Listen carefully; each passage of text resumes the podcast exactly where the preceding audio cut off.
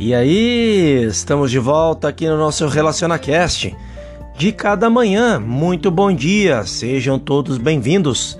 Hoje a cura e o silêncio. Bem interessante essa mensagem de Joel Goldsmith nesta manhã. A partir do momento em que um paciente pede ajuda, segundo Joel Goldsmith, a responsabilidade da cura está com o prático. É responsabilidade do prático viver, mover-se e ter o seu ser em e como a presença divina. Sua vida deve ser vivida de acordo com esse padrão. Ele deve ter crescido nesse estado de consciência no qual percebe sua unidade com Deus numa dimensão total. Assim, não olha para a pessoa, lugar ou coisa por qualquer razão e nunca permite que a inveja, o ciúme, o despeito ou a ansiedade entre em sua consciência. Nós não nos apresentamos como aqueles que curam doença, somos seguidores da maneira espiritual da vida, na qual, se você busca em primeiro lugar o reino de Deus, todas estas coisas lhe serão dadas por acréscimo é uma coisa mais do que maravilhosa que um grão desta verdade faça tantas maravilhas. Frequentemente, as pessoas que não estão no caminho espiritual podem facilmente ser curadas por um prático. Contudo, mesmo o mestre encontrou pessoas que não pode, que não pôde de alguma forma curar por causa da descrença deles. Muitas vezes ele perguntava às pessoas se elas acreditavam que ele podia curá-las. Quando ele falava de crença e de fé, ele realmente queria dizer uma crença e uma fé que se manifestavam em ações, movimento, experiência.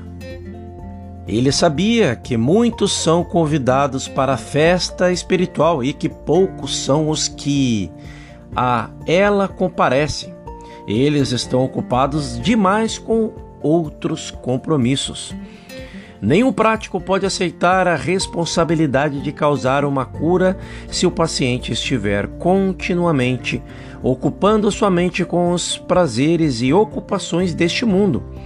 Se o paciente insiste em ouvir rádio ou em assistir televisão de manhã até à noite, se insiste em sentar-se a uma mesa de jogo ou de bebida, hora após hora, ele está se separando do seu bem, porque, tendo ouvidos, não pôde ouvir o que o Espírito está dizendo. Ele não conseguiria uma cura se estivesse sentado na soleira da porta, porque não estaria em casa tendo olhos e não vedes, tendo ouvidos e não ouvis. Então, certamente, o paciente não ouve nem vê se estiver muito ocupado com as coisas mundanas. Esta é a questão. Não lhe sobrando tempo para ouvir a voz do Senhor que retumba no silêncio. Nesses casos, o paciente não deve culpar o prático. O prático não pode, de alguma forma, não pede uma cooperação no sentido de insistir para que o paciente siga um curso prescri prescrito de ação, de movimento estabelecido por ele. Não se pede ao paciente para ler tantas páginas de um livro, para comprar um livro, para dar o dízimo ou para ir a uma determinada igreja. O prático diz simplesmente: deixe por minha conta, enquanto você sentir que este é o seu caminho e que você pode ser ajudado. Deixe, eu cuidarei disso. O prático assume a responsabilidade, mas ele não dá nenhuma garantia de cura.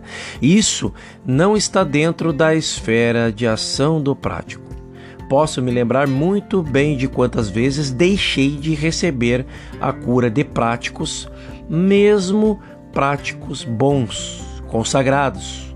E mais tarde aprendi uma lição que eu de preferência teria, em vez da cura, uma lição que poderia não ter aprendido se não fosse para eu ficar perto da verdade.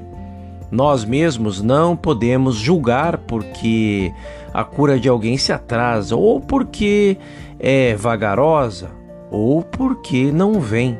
Pode bem ser que haja algo dirigindo aquele indivíduo para domínios mais elevados e que essa demora possa ser o um meio para uma manifestação maior. Isso, no entanto, não deve ser um álibi para o fracasso.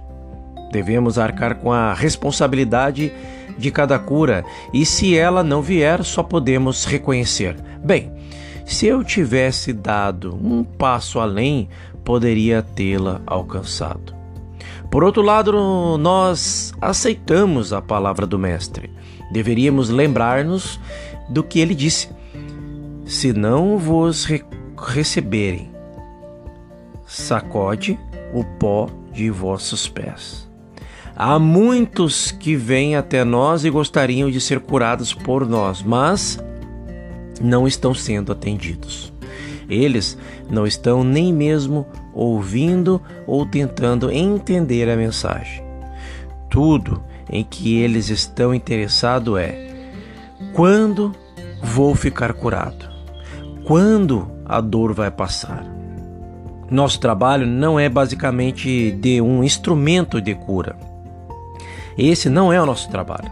Nosso trabalho é de manifestar o reino de Deus e deixar que essas coisas venham como acréscimo. Faça um excelente, uma excelente segunda-feira, um excepcional dia. No nosso próximo episódio falaremos sobre o Espírito Santo e eu te espero lá.